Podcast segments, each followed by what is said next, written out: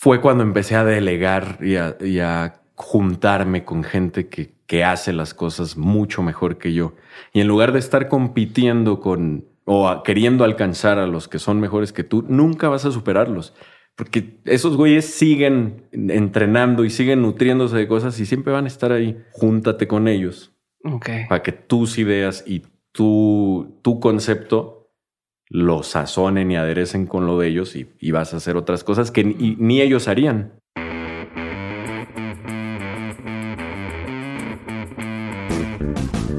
Hola a todos, yo soy Diego Barrazas y esto es Dementes, el podcast en el que tengo conversaciones profundas, reales y prácticas con las personas que hacen y no que dicen que van a hacer, que están constantemente retando el status quo y desafiando las reglas convencionales para hacer realidad sus proyectos y cuya trayectoria habla por sí sola. Algunos podrán estar de acuerdo o no con su forma de pensar, pero lo que no pueden negar es que están logrando cosas y creando un nuevo camino. La intención de estas conversaciones es que podamos entender los porqués, los cuándos y lo más importante, los cómo de lo que hacen para que ustedes y yo podamos aplicarlos a nuestra vida y negocios y podamos tomar decisiones que nos ayuden a dar el siguiente paso hacia adelante. Hoy en Dementes me acompaña Sabino, artista, músico y compositor. Tal vez no lo sepan, pero Sabino empezó su carrera como diseñador gráfico, ilustrador y artista visual. Incluso hubo un tiempo en el que Sabino hacía videos para bodas, pero siempre se mantuvo muy pegado a la música y a su lado artístico. Antes de ser conocido como Sabino, Pablo Castañeda, que es su verdadero nombre, aprendió que ser el raro, el diferente y el rebelde eran su ventaja en la vida.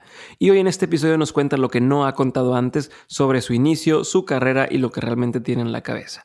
Y no les cuento más porque en este episodio él te lo va a contar todo. Espero que lo disfruten tanto como disfruté yo grabarlo. Y por cierto, Sabino también tiene un podcast, así que búsquenlo en YouTube y en todas las plataformas como Todo se me resbala. Como les digo, está en YouTube, pero también está aquí en Spotify y en Apple Podcast, así que búsquenlo y escúchenlo ya.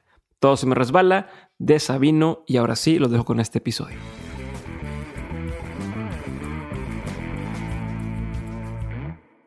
Sabino, bienvenido a Dementes. Muchísimas gracias por, por estar por aquí. Colega podcaster, músico chingón. Eh, hoy justamente grabé eh, un episodio que no sé si va a salir este antes o después, pero grabé con, con Camilo Lara y justo me dijo el vato, no mames, acabo de estar con, con Sabino, no les puedo decir mucho de lo que está pasando, pero eh, me, me, gustó la sorpresa de no mames. O sea, justo voy a grabar con este cuate que se me hace bien chingón y luego es otro que se me hace bien chingón y entre los dos se conocen y dices, wow, cómo se está conectando la gente. Y voy a hablar un poquito de eso más adelante. Pero quiero empezar con algo que, que, es con lo que empiezo con todos mis invitados y es entender por qué haces lo que haces hoy. No, a fin de cuentas, tú eh, eras, tomabas video en bodas, eras diseñador, antes de eso tengo entendido que has iniciado un poco un intento con la música, pero lo, lo abandonaste. Cuéntame por qué estás metido en la música y, y, y, cuándo nació esa inquietud por, por decir, va, o sea, esto es lo mío. Pues que haya dicho, va, esto es lo mío, yo creo que fue hace pocos años. Uh -huh. O sea, desde morro yo quería hacer música, pues primero como juego, uh -huh. de chavito la batería y la guitarra, lo que, lo que sonara ahí medio que, aunque no lo hacía muy bien, ahí uh -huh. le, le, pegaba o lo, lo, agarraba.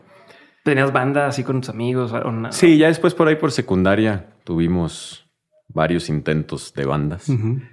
pero como que siempre fue más un hobby o gustito porque ni siquiera había tanto desahogo. En una primera etapa no era como desahogarme con la música, era nomás ahí el, curiosidad. Uh -huh.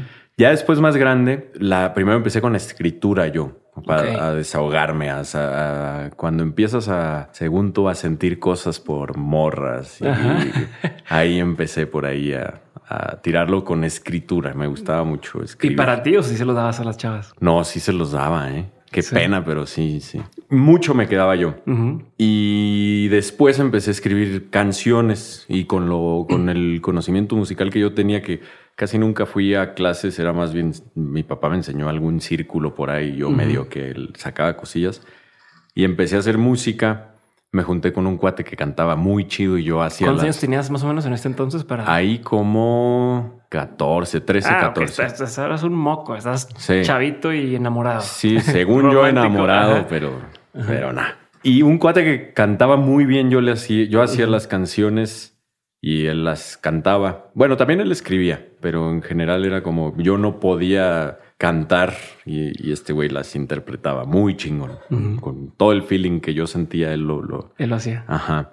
¿Todavía se dedica a eso él, no? Sí, sí, sí, sí. ¿Se puede decir quién es? Sí, él, bueno, es que no sé ahorita cómo es su nombre artístico, pero él, se llama Daniel Maciarelli. Ok. Y te digo, él también escribíamos entre los dos, a veces yo traía unas y él le metía sus cosas, pero por ahí empezó la cosa. Rolas que si ahorita te las enseño dirías, nah, no es, no eres tú. Ok.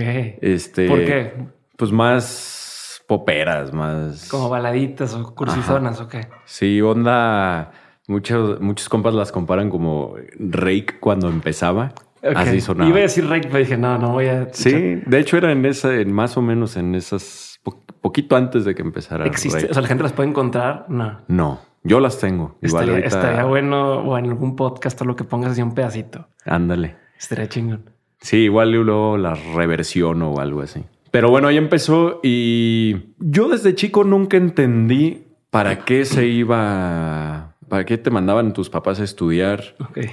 Ni para qué te ponían a hacer ejercicio. Nunca entendí nada. Más bien me lo, me lo imponían y yo lo veía como algo malo. Okay. Pero al final esto se convirtió en, pues es lo que tengo que hacer. No sé por qué ni para qué, pero es lo que tengo que hacer. Y así funcioné yo. O sea, la música era sí el desahogo y así, pero pero nunca me imaginé. Bueno, obviamente sí, antes de bañarme yo ponía rolas y me veía en el espejo y me imaginaba como yo cantando. Pero como todos. Ajá, no, no, me imaginaba que realmente eso pudiera pasar. es como todos que dicen, quiero ser algún día un músico o quiero tener un restaurante, ¿no? Todos han soñado con ambas cosas. Exacto. Entonces era como así inocentón. Ajá. Pero al final yo sabía que pues la vida se trataba de ir a estudiar y, y ver qué seguía, ¿no? Ok. Y tuve de repente en veranos trabajaba como igual para darme la idea de qué se trata trabajar. me, metían a trabajar. este. ¿Qué tipo de trabajos tuviste? ¿Te acuerdas? En esa época. Pues trabajé alguna vez en una bodega y según esto ayudar a acomodar y o me llevaba mi mamá y mi papá que trabajaban juntos en una oficina ahí a la oficina. Esto era en vacaciones. ¿Qué hacían ellos? Eh, era como una agencia de seguros. Ok. Entonces ibas a ver qué hacías. Ajá, mensajero, lo que fuera. La neta no ni entendía tampoco eso. ¿Prepa, universidad, más o menos, o en qué época? No, ya eh, antes. era secundaria. Ajá, porque luego yo en qué fue en prepa yo siempre fui, o sea, siempre estudié, terminé prepa, hice carrera y todo, pero por ahí de prepa, pues seguía sin saber para qué, ni cómo, ni por qué. navegando por la vida, Hacía muchos contactos porque yo, a mí me cambiaban de escuela cada rato, me corrían. ¿Eras desmadroso o, o, por qué te corrían? No era desmadroso, bueno, un poco desmadroso. Más bien, los maestros se enojaban mucho porque yo creo que nunca en mi vida he hecho una tarea. Pero. Estamos igual. Pero me preguntaba, o sea, estaban en, estaba en clases yo cotorreando o dibujando y se encabronaban y a ver, ¿de qué estamos hablando, Pablo? Y les contestabas. Tal, tal, tal. Ajá. Eso es lo que más les arde, ¿no? Sí. Y, y por eso, o sea, a mí varias veces me, me, corrieron porque me levantaron falsos los maestros. De plano. O sea, no aguanta este cabrón, déjame le invento un, un chisme. Sí. entonces eres, eres muy inteligente, güey. Pues no, más bien. O sea, eras bueno para la escuela, aunque lo hacías obligado. Aprendía a, pues, a estar trucha y que, es que no me fueran a. O sea, porque no cualquiera puede estar como que, ay, pues estoy dibujando y la mano en la clase, pero cuando me pregunten, poder contestar lo que me están diciendo. Pero esos cabroncillos vivos, güey. Pues sí, no me no dejaba ahí que me como que no tenía ningún motivo para el reporte o para por, qué vienes aquí en dirección me decían no sé por qué traigo un chicle ¿no? Es más, inventé esto, no tiene nada que ver, pero tengo un superpoder inútil que es pasarme el chicle a medias. Lo dejo guardado aquí para enseñar que no traigo nada en la boca cuando me pregunte la maestra y ya que se va y lo saco y acá lo traigo otra vez. No, me estás bien mal, güey. Entonces era, ya después se convirtió como en mi deporte favorito, molestar a la... Por provocarlo, provocar. Pero entonces me decías que haces muchos contactos porque te cambiaban de universidad. Estábamos hablando fui, del trabajo. Fui conociendo mucha gente, me cambiaban de, me corrían, llegaba otro y yo seguía sin saber para qué. Es más, esto es neta, cuando... Y voy a sonar medio... yo no sé dónde vivía ni, ni, ni, ni qué onda, que hasta que me dijeron, pues ahora toca estudiar este, algo, o sea, te toca universidad, ¿qué vas a hacer? Ay, güey, de esto se trata la universidad. A ver, pues qué, pues me gusta la música y me gusta la ilustración. Yo dije, pues diseño, vamos calándole a... Ajá y empecé con, con diseño, pero neta sin saber a qué yo conocí lo que era ir a una universidad hasta que empecé ahí. Estaba, en, estaba en la lela. O sea, no lo veías en el panorama, no tenías ni idea, era no. despistadón. Sí, como que estaba en mi mundo. Igual te digo. Pero ¿qué te interesaba en ese momento? O sea, pues si bien dices, oye, sabes que no, no pongo atención en clase o lo que quieras, pero algo, algo te movía o había algo que te, que te apasionaba. Sí, la música y, dibujar. y dibujar. Pero como que yo sabía que no, más bien me conformaba con, bueno, hoy la libré dibujando, haciéndome güey, la libré en clases. Nunca, el futuro no existía para mí. Ok. ¿Y no conocías a nadie en tu círculo que dijera, oye, bueno, es que este güey, eh, o tengo un primo que es músico y le va bien, o, no. o sea, no era como algo que se podía hacer, y menos en Guadalajara, supongo. No, aparte yo, eh, eh, no es por como que me toques el violín ahorita. víctima, es una víctima. Pero nadie, nadie creía en mí. Yo era como el güey, ya no tienes causa perdida. Desde amigos, tíos, o sea, era yo como el este cabrón. Porque aparte, mi papá, este, como que estuvo ausente en algunas etapas y así. Entonces todo, la gente me veía hasta con lástima. Y mientras más me conocían o sea, mientras más cercanos, más lastimita me tenían. Entonces ah, era que por lo que ves al revés, ¿no? Entre más te conocen, más dicen, ah, no, este güey es un chingón, nomás parece. Sí.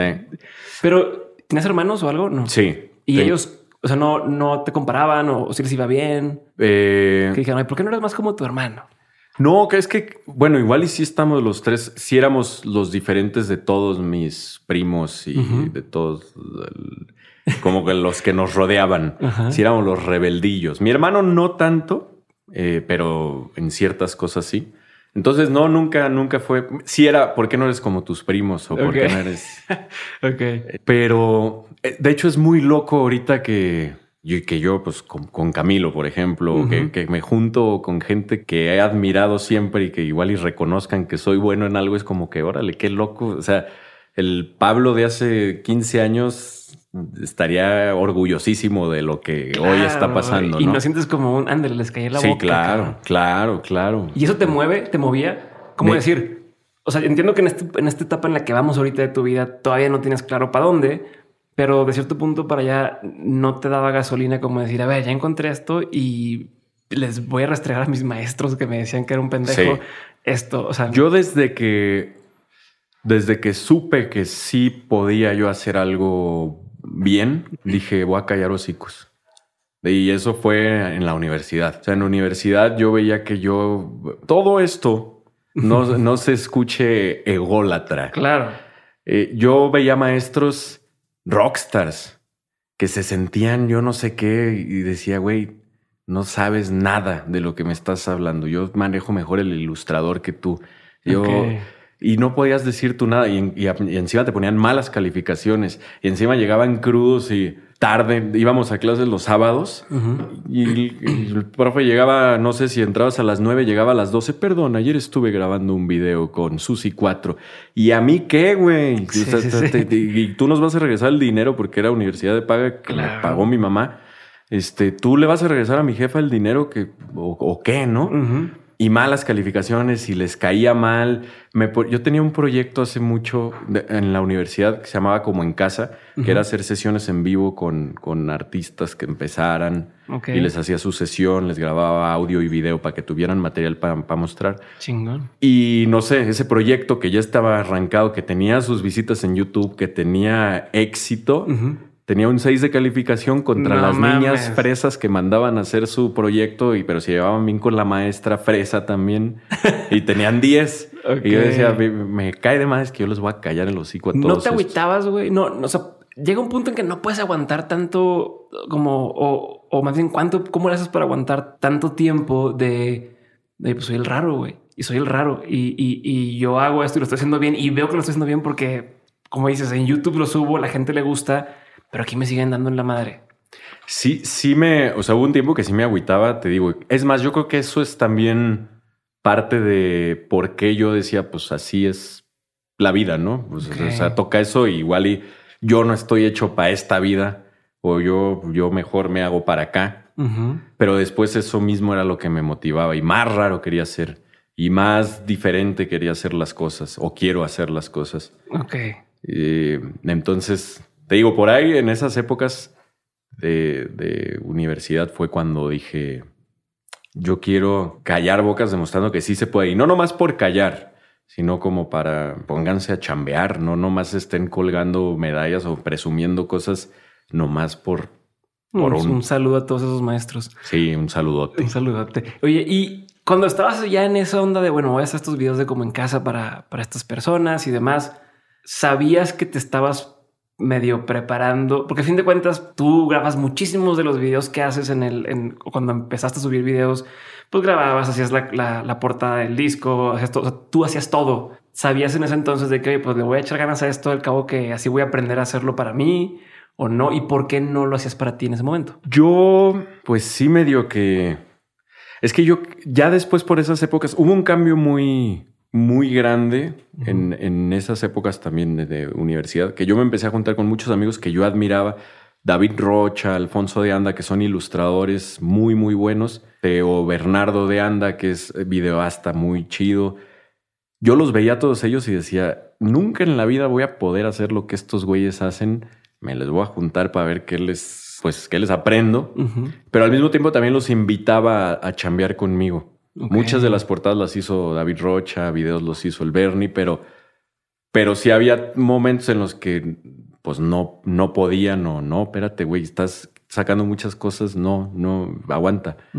Y, y ahí fue cuando yo empezaba a hacer las cosas, de lo que les veía y lo que medio que me animaba. Así fue cuando empecé a hacer para mí. Para ti. El como en casa, yo dentro de universidad o con los maestros, yo sí decía, güey, esto es un proyecto de universidad que no es para que me le ponga seis, pero afuera de la universidad no era, yo no lo veía como nivel. Bernardo de Anda o así, Ajá. era como mi proyecto de universidad que sí funciona y mira, casualmente tiene Pero cosas no veías un camino por ahí. O sea, no dices, ah, pues a huevos, tú vas a despegar y lo voy a seguir por aquí. Igual y sí, pero no en ese momento. O sea, sí, sí me daba la motivación de, güey, yo sé que puedo, pero, pero como que por fuera yo decía, le- me falta mucho. Ajá. Sí se puede, pero me falta mucho. Sí les puedo callar la boca, pero es meterle más, ¿no? Ok. Me acordé ahorita, voy a estar como No, viajando. de eso se trata esto. Va. Me acordé de Cristina, un saludote a Cristina, que ella está chistoso porque me la encuentro caminando por casa de mi mamá. Es la directora de secundaria, de una de las una de las secundarias en las que estuve. Y yo tenía el pelo largo. Y me dijo alguna vez, tienes que venir con el pelo recogido y si no, te voy a peinar yo. A la madre. Yo seguía yendo con el pelo suelto y todas las mañanas me dijo, todas las mañanas tienes que presentarte en la oficina para que te peines si vienes despeinado. Pues más lata le quería dar yo, ¿no? Y, y aparte yo traía aretes y me quitaba siempre los aretes porque no podías llevar aretes. Ajá. Y me dijo, tráeme un bote de gel para que yo te esté peinando todas las mañanas, que no, No vengas peinado. Si no, te voy a peinar con limón, ¿Y si te peinaba la señora? con limón. No. Era, era su castigo, pero pues no se daba cuenta que era más castigo para, Para ella. ella, tú estabas gozando. Y yo más aretes le, le llevaba y, y le decía, nomás esos no los vas a tirar porque cuestan una lana. Si me los estás castigando, cuando yo me gradúe me los tienes que, que regresar. Y sí, cuando, cuando terminé me regresó un cono de estos de agua lleno de mis aretes. Ajá. Y Pero ¿y cuando te la topas qué? Ah, pero ella aparte me mandaba al psicólogo. me mandaba al psicólogo y este psicólogo al que me mandaba. Me ponía a hacerle el jardín. O sea, según esto, mi terapia era para sacar el coraje porque yo estaba muy loco, muy acá. tienes Me daba pedos, un sí. machete y era pues yo le iba a hacer el jardín al que ahora sé que su marido, el psicólogo, le daba Nah, chamba a su marido. Y ahí la veo a Cristina caminando con Guillermo, el psicólogo, pues, dando vueltas. Y no la saludas, no le dices algo, no. No, pues sí se me cabe sí me reconocen, pero pues yo... Nunca le has dicho, eh, tú No. una vez me mandaste Sí. con este cabrón. No, no, nunca. También en prepa, ahí eh, me corrieron de una prepa que después me pidieron que fuera a dar clases. Ah, eso es lo más chistoso, ¿no? Cuando, oye, vente a dar una conferencia donde, Sí. donde cabrón, no me pelabas. Sí, me censuró mi universidad por primero saqué una rola con unos compas que luego la mitad son compas y la otra resulta que no. Saco la rola que a estos güeyes les gustaba mucho. Y la universidad, muchos de estos compas estaban también en esa universidad, la universidad. Pero ya como Sabino. Sí, ya, como Sabino. Ya graduado, ya. Y, y, la universidad primero publica este trabajo de exalumnos de acá, musical y no sé qué, y Sabino y tal. Y luego una morra. ¿Cómo es posible que, ah, que le den promoción a esa canción misógina y tal y tal y tal? Entonces, la universidad, no, nosotros, todo el mundo lavándose las manos, lavándose las manos. Y después de eso, o sea, ya quieren que si la revista, que no sé qué, entonces ahí es, o, sea, tarde, se siente tarde. Se siente como, ándele, cabrón. No que no. Oye, pero está cuánta gente, cuántos chavos no hay así que dicen, es que no me hallo, no, es, no encuentro mi lugar, no sé para dónde y se detienen por eso. O sea, y eso es un, tema que dicen, ya no voy a avanzar. Güey. ¿Cómo hiciste tú para de, de pasar de esta... ¿Has leído la insoportable edad del ser? No. bueno, pero habla como de esta levedad donde no pasa, estás como flotando en, en el mundo. Ah, me, me, da esa impresión ahorita de lo que me platicas, como este estado en el que estás y no estás y como que sí, pero no y nada, no, no encajo. Y cómo le hiciste para decir chingue a su madre todos, va y, y, lanzarte. Y no sé si en medio está lo de, lo de la foto, la video de bodas y el diseño, pero cómo Cuéntame ya un poquito de cómo empezó a cambiar o cómo hiciste para salirte de este espacio mental o de estilo de vida y, despegar, güey. Yo tuve, eh, tengo un muy buen amigo, se llama Santiago Vadillo, que de hecho con él estuve en, a él lo conocí en, mi primer preparatoria. él es un güey, es de las personas más inteligentes que yo conozco y es un, es de otro planeta ese cabrón. Todo, todo lo planea para que salga a su favor y se imagina. O sea, ahorita está viviendo en Australia, creo que ya es así, ya tiene su nacionalidad. Y, Porque es un plan que él trazó desde muchos años atrás y todo, toda su vida ya la tenía planeada y perfectamente planchada la idea. Y él, de hecho, él fue el que me, invitó a hacer bodas. Con él empecé a hacer lo de las bodas. Antes de bodas. Todavía hace eso él. Sigue en el video, pero. Pero en Australia, sí, dándose la vida. ¿Australia? Sí. No Bueno, no es que. Lejos. El, otro día me mandó un. No sé dónde esté ahorita, pero me mandó un mensaje de que vas a ser tío. Ya, ya sigue su plan como él lo había trazado, ¿sabes? Entonces él, cuando apareció, es un güey que. que todo él lo construye. O sea, mira, yo a mí me gusta el video y tal, y te voy a enseñar. Él me enseñó todo lo que sé de foto, todo lo que sé de video. Ese güey me lo enseñó. Okay él se hacía sus dollies, pero hace mucho tiempo que, ah, o sea, ahorita tú puedes comprar. Sí, en Amazon te llega en dos segundos. Y el güey buen precio, inventaba un dolly de mesa con unas patines, con las llantas del scooter y iba con el herrero a que le hiciera no sé cuántas cosas, el CNC, el control, el router de control numérico, cortaba unas placas y tenía ya, le quitaba un tripé que tenía la cabeza, lo montaba y un dolly increíble, ¿no? Para el video que tengo que hacer mañana. Entonces ya lo tenía, o su hermano también, Chip, otra persona de otro mundo. Él es más artístico, que también de él aprendí mucho. Escultor, pero también carpintero, este, de todo. Yo me juntaba mucho con ellos dos y era ir a casa de los Vadillo a ver qué hacíamos, a ver qué estaban haciendo. Y, y Chip me enseñó algo también de que, güey, preguntar es gratis y puedes sacar miles de recetas preguntando. Entonces diario me sentaba yo con el chip a preguntarle cosas y con el Santi igual a preguntarle. Te digo, él me enseñó a hacerlo de video. Yo arranqué el video en el video. Bueno, no arranqué ahí, pero me acuerdo la primera chamba fuerte que nos cayó fue grabar la inauguración del estadio de las Chivas. Ok, pues sí es un chambón. Sí, y yo terminados de chambear, yo me acuerdo que compré un rack para la bici, para el coche de mi mamá, que ahí lo montaba. O sea, la primera vez que tenía lana y dije, órale, sí, sí, sí, Hasta sentía culpa de que me hayan pagado por ir a hacer eso que ni me costó trabajo, me divertí, sentía mucha culpa de eso. Y ya después, pues trabajando con Santi, aprendí muchísimas cosas. Y las bodas era empedarte, hacer amistad con los novios, novias.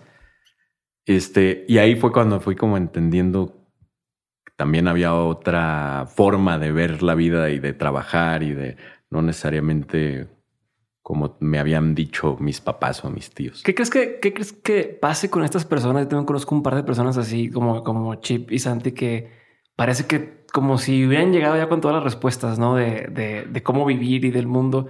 ¿Qué crees que se deba a esto? Güey? O sea, ¿por qué crees que hay gente así o, o qué ven que no vemos los demás? Yo sé que ellos sí fueron niños que crecieron muy diferente a, a- a lo promedio, digamos. Su mamá, como que siempre les ponían, o sea, ellos sabían manejar una, no sé, una navaja suiza desde chiquitos, porque ahí los ponían y exploradores y iban y... Bien Montessori. pues. Ajá. Ok. Entonces, creo que de, de ellos específicamente es por eso. Pero, o sea, el Santi yo lo conocí, nos regresamos en camión, a- él vivía pasando mi casa. El día que llegué yo a, a- a clases, cuando lo conocí, me dijo, ¿nos regresamos juntos? ¿Tú vas para, para el sur, va? Sí. Ah, vámonos. Y se bajó y se pasó a mi casa y se sentó a comer, o sea, a presentarse con la familia como si ya... Ya, es de esos. Y dije, órale, qué, qué confianza, ¿no? Hasta incomodaba su confianza. Y después dije, no, pues, ¿qui- y yo, súper tímido, inseguro, desconfiado, viendo este güey, dije, no, pues creo que es más a gusto vivir así que, como estoy. Y, y, y justo lo que me mencionas, estás, o sea, desde ese entonces empiezas a conocer mucha gente, te empiezas a conectar muchísimo.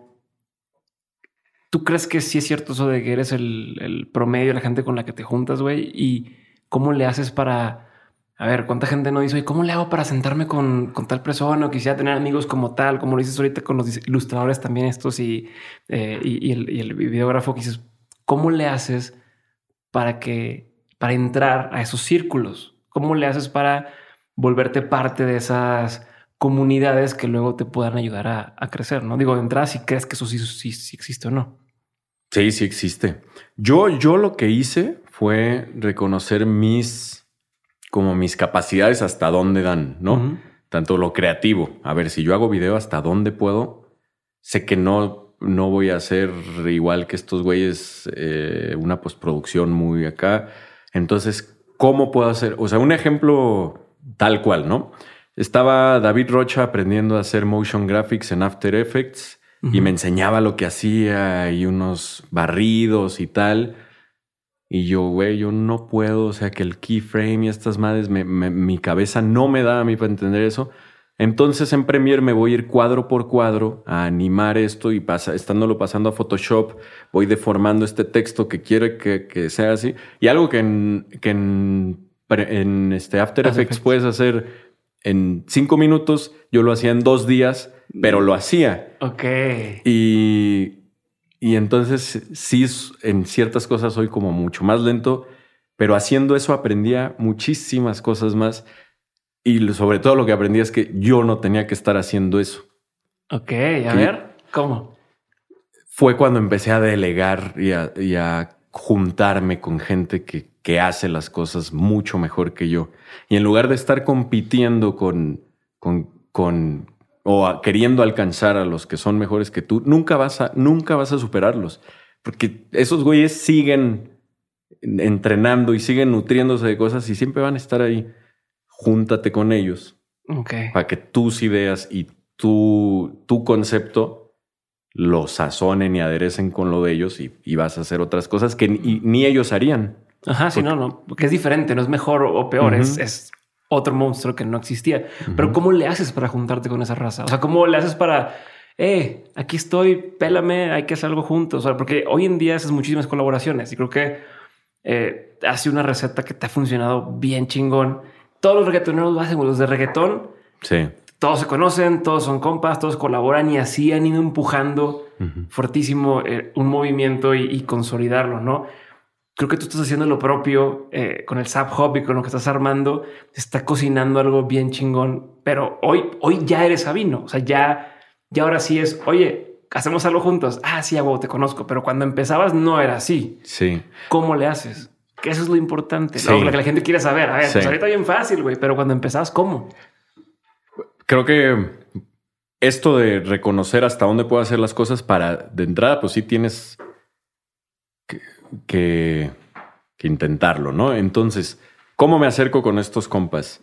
sí sé que encontrar, creo que este, lo que desde clases cuando aprendí a torear la maestra o a, aprendí mucho a relacionarme con la gente. Y desde aparte desde un ángulo de eres tímido. Sí. ¿No? O sea, porque no eras de que soy el güey más social del mundo, pero eras muy social tímidamente hablando. No, a mí me gusta mucho estudiar a las personas y ver, o sea, aprenderme sus, luego, luego reconocer como sus tics o sus.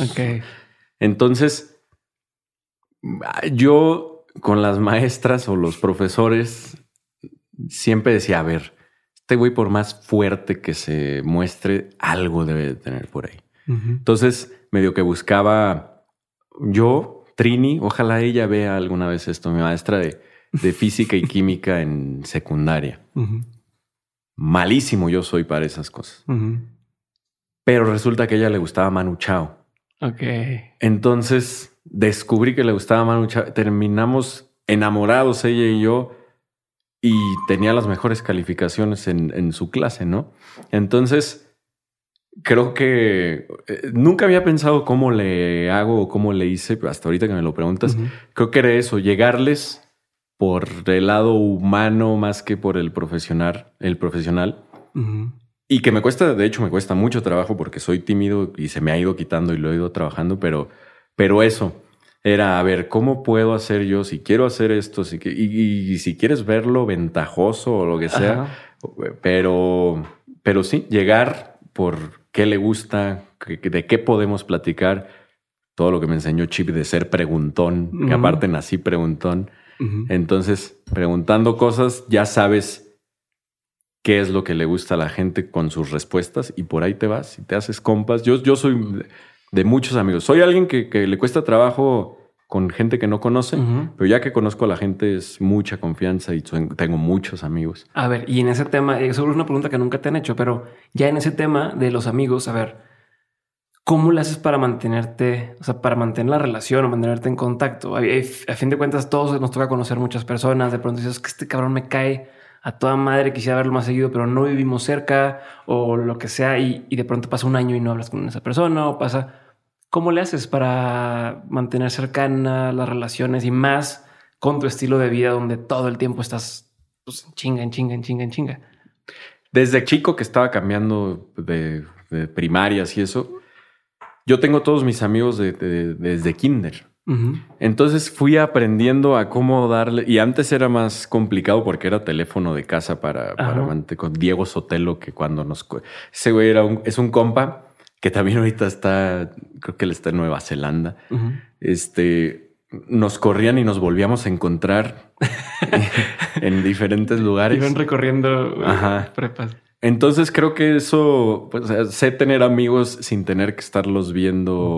Pero sí, yo no conozco esto que tiene mi hermano, que, que, tiene su bola de amigos, que es de toda la vida y muy cerrada. Yo no conozco eso. Yo tengo compas por todos lados y luego presento a este con este y ya están haciendo cosas juntos. Como que yo siempre he sido de juntar a todo mundo con todo mundo. Hacer conexiones entre la gente. Y que ahora lo puedes ver, por ejemplo, en, acabamos de hacer un Pepsi Center aquí en la Ciudad de México y era un festival de mis compas. O sea, invité, creo que eran como ocho músicos invitados a lo largo del show. y es eso. Qué chingón. A ver, quiero avanzar poquito la historia y, entrar en cómo ahora sí, cómo aparece Sabino. Eh, sé que cuando saliste en, tenemos, que hablar, te sordeaste por completo de, de, dónde sale Sabino, el nombre y demás, pero si no me quieres decir cómo nace el nombre, platícame cómo nace la idea o el concepto y, y, no nada más cómo nace, porque una cosa es decir, ok, güey, se me ocurre hacer esto y otra cosa como dices, va, lo voy a lanzar al público, que la gente lo vea, cómo es todo este proceso. Del nombre te, platico más o menos. Es una historia medio mensa. Yo tenía en esta etapa de que este güey es el raro, pobrecito, su papá está, no está en casa, ¿no? Yo tenía una camisa que me, una playera que me gustaba mucho de María Sabina, que sale como fumando un cigarro, me imagino que es de hoja de maíz, porque no creo que sea mota. este tenía esa, esa, esa playera en mi etapa de rebeldía y no me la quitaba. Y la mamá de una compañera me decía, como este, María Sabina Sabino, ¿no?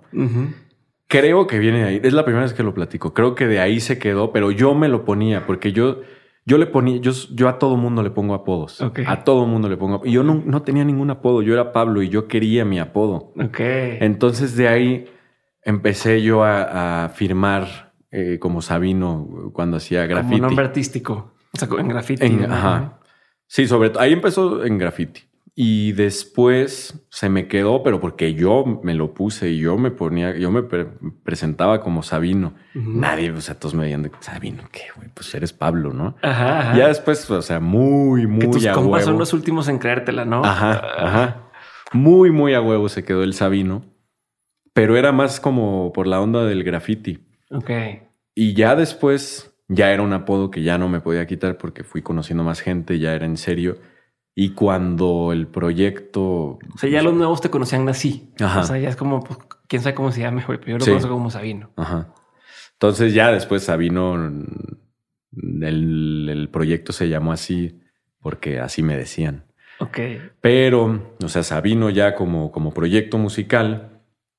Cuando yo empecé a hacer bodas y todo esto, había descubierto el, mira, puedes ganar lana divirtiéndote. eh, hasta te digo, desde esa sensación de que estaba estafando a los novios porque te cobro tanto y en realidad me voy a ir a emborrachar a tu fiesta, ¿no? Ajá. Que no, no, no. Si te hice tu boda, sí, sí me oran algo editando. Pero te abre bien, cabrón. o sea, te, te, hace ver un mundo que no sabes que existe. O sea, estás acostumbrado a escuchar que sí, bueno, como Godín en una empresa, cierto horario, pues trabajas, te pagan tanto la hora, pero luego te das cuenta que en un día en un evento puedes hacerle el dinero de un mes de sueldo o más en, un trabajo tradicional, ¿no? Entonces dices, wow. Lo que me pasó a mí fue al revés.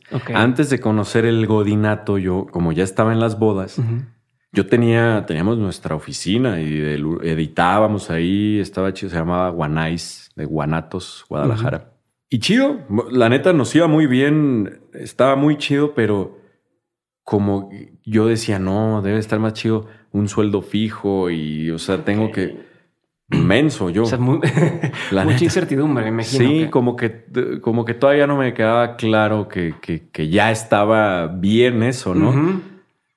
Y dejé las bodas y busqué como diseñador gráfico un espacio en una empresa. Que aparte, la neta, la neta, como diseñador gráfico, o sea, los tratan de la no, Hombre, no, no, no. Y te dan unos sueldos bajísimos y, es, creo que es una industria bastante injusta, pero el dueño de la agencia se papea y demás, ¿no? Sí, pues eso me pasó. Eso me pasó, llegué, pero está raro, está loco porque cuando me fui a eso ya estaban contentos, o sea, estaba contenta mi abuelita, por ejemplo. Mm, felicidades, por fin ya tienes algo. Y, mira qué elegante, y porque yo iba con uniforme a trabajar. Y yo, no, no, no, pues no, estoy ganando menos, estoy está la gente viviendo allá afuera y yo estoy aquí atrás de esta compu viendo aquí, o sea, yo veía gente que pasaba y son las 12 del día porque estás en ropa de ejercicio, no mames, que, concha, un miércoles, ¿no? Y empecé a extrañar mi balinismo, ni siquiera el de las bodas, de cuando no me importaba qué era lo que siguiera en la vida.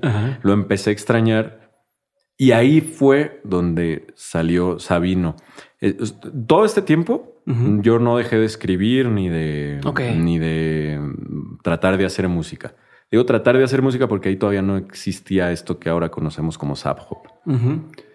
Fue ahí cuando, cuando... Pero no le enseñabas a nadie esa música. No.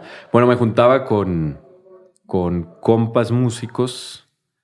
Me costaba mucho trabajo yo aterrizar mis ideas con más gente porque no, no, no. O sea, como quieres hacer rap, eso no es rap, güey. O sea, entonces era, era difícil, pero ahí fue cuando dije, ya toqué, eh, o sea, ya, ya me fui hasta donde no quería estar, vámonos de aquí.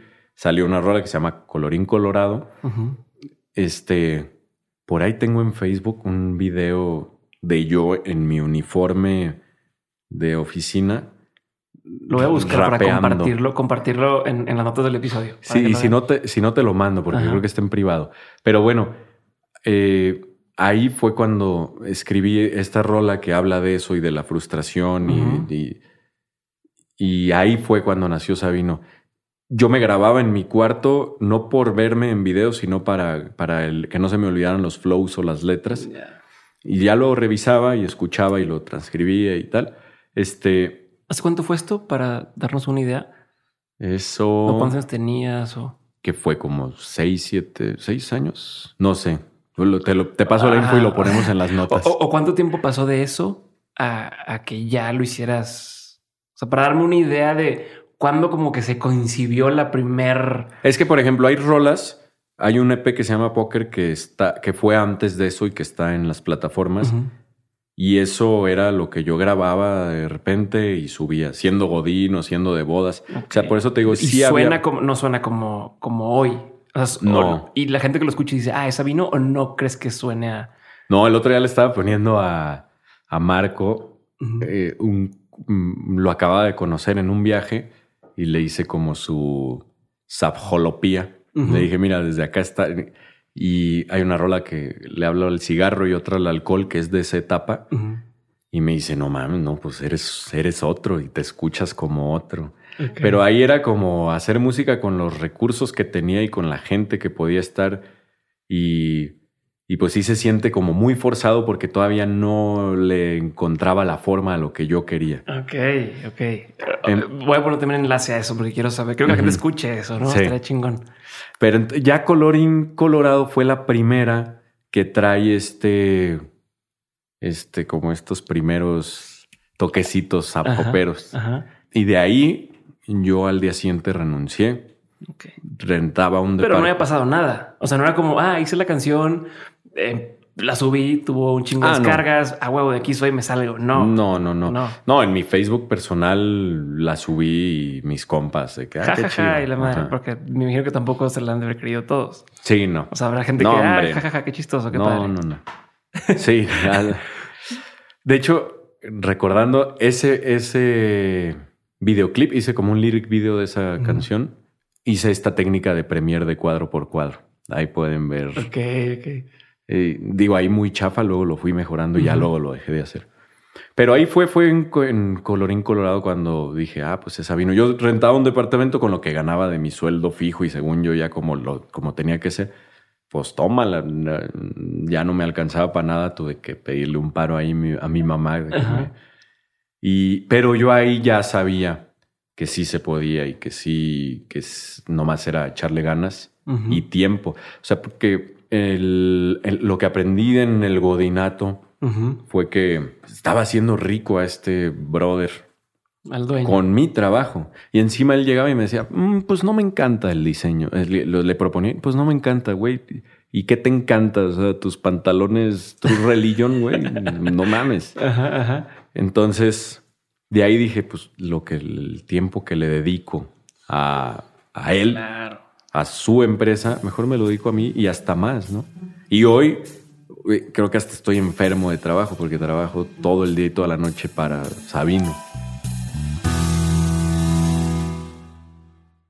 Quiero robarte un minuto para contarte que Dementes tiene un aliado estratégico y se llama Hey Banco.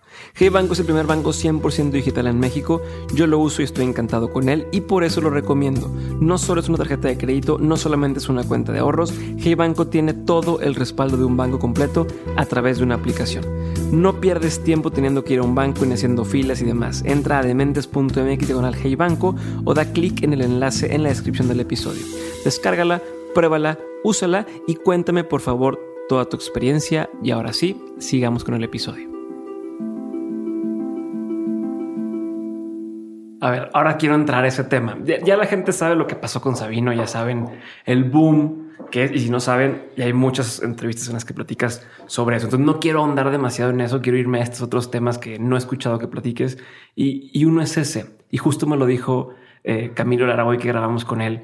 Me decía, güey, es el cabrón que, que más activo lo veo que está. O sea, es el artista que todo el tiempo está, tiene su podcast y sube y aparte escribe una canción nueva para cada podcast y luego hace, hace video, hace colaboración, y parece que todo el tiempo está sacando cosas nuevas y su show y haces el, el ponerlo de las botargas. Es impresionante.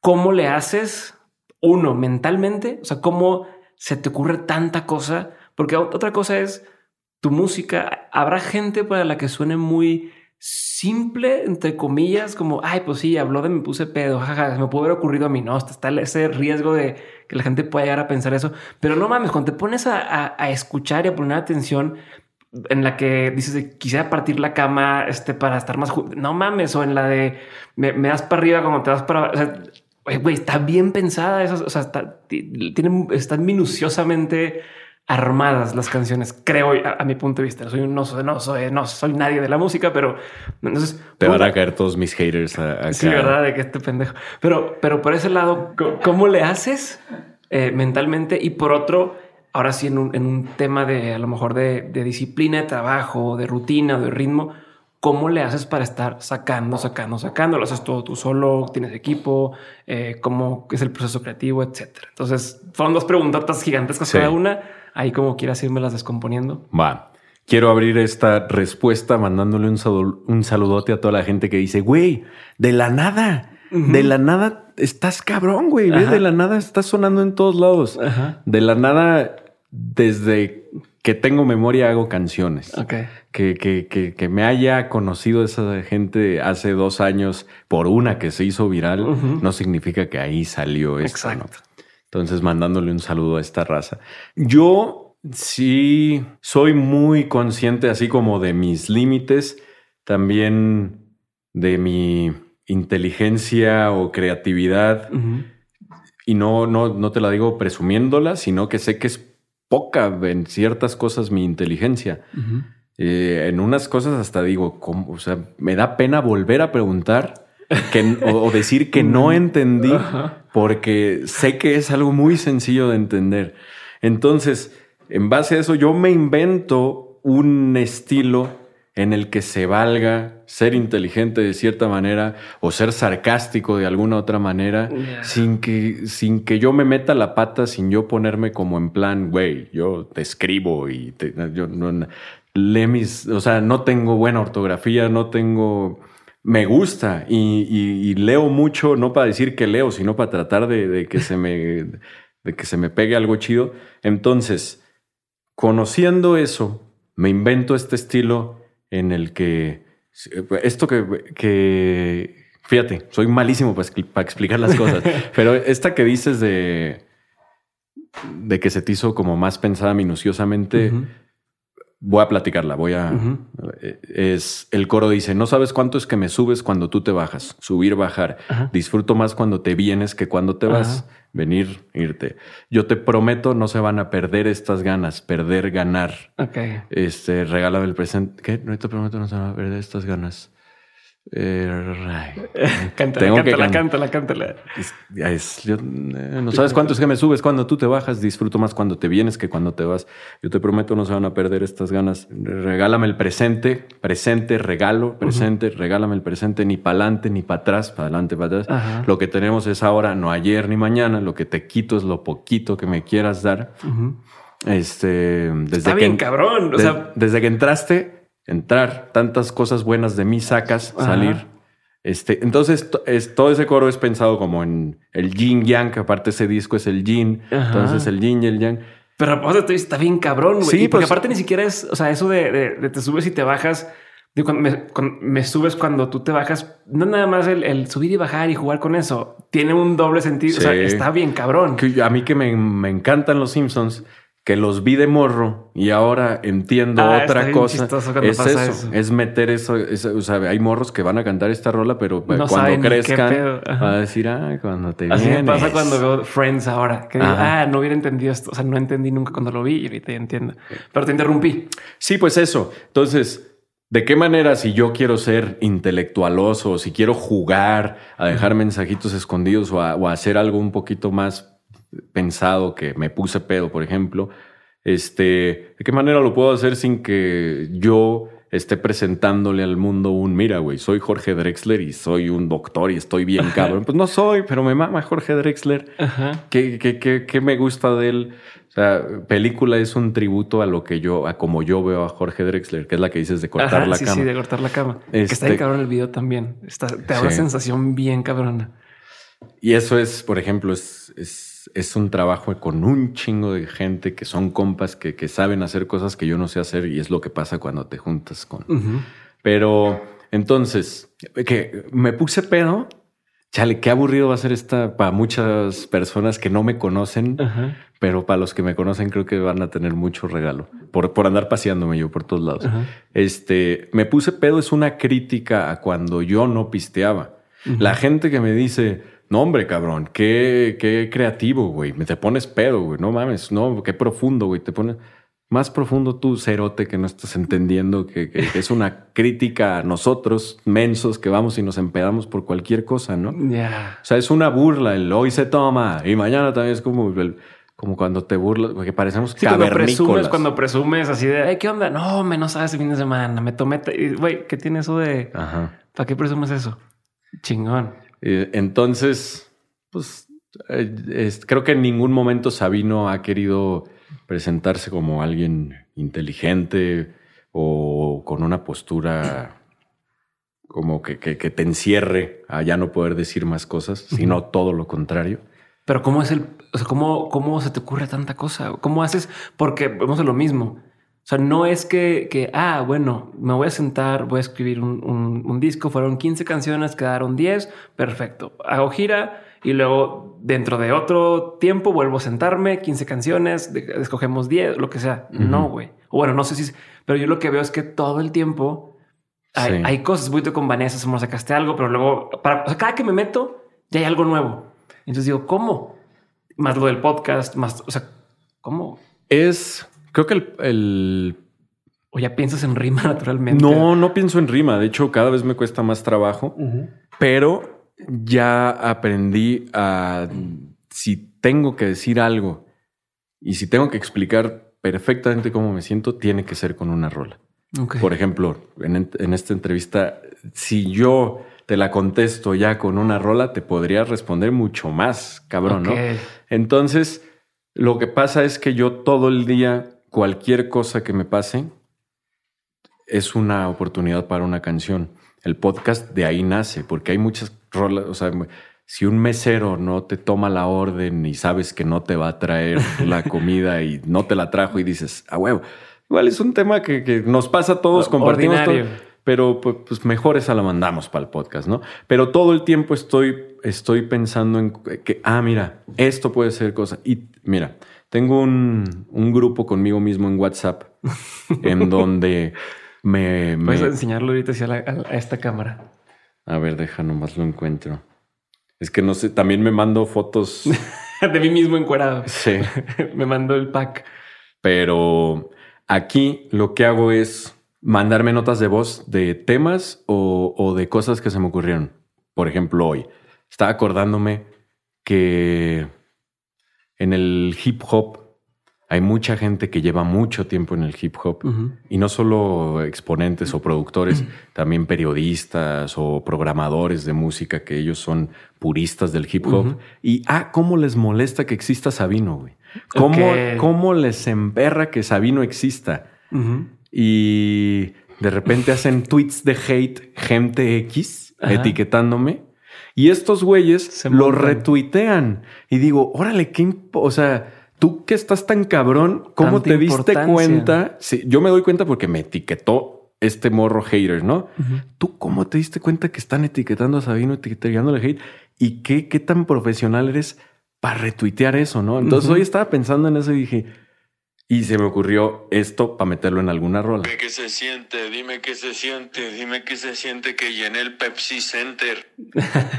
Para como los raperos, ¿no? Que, dicen que yo ok, que no sé qué, pues güey, sorry, pero algo estás haciendo mal tú y no yo. Algo que digo, y, no se me ha olvidado hacia dónde quiero llevar esto porque te dije que era pregunta en dos partes, pero algo que, que también quería tocar y ahorita porque es un buen momento para tocarlo ya lo mencionaste un poquito, pero quiero como hacerlo así, énfasis en, de cierta forma, rompiste el, molde o le quitaste la posibilidad a la gente de etiquetarte. O sea, si bien lo, te podrán criticar y demás, pero tú estiraste la liga tanto desde el principio. Tienes canciones romantiquísimas, pero tienes canciones este, que pudieran ser como esta de Me puse pedo, que es una crítica, pero pudiera ser sonar más simplona, entre comillas.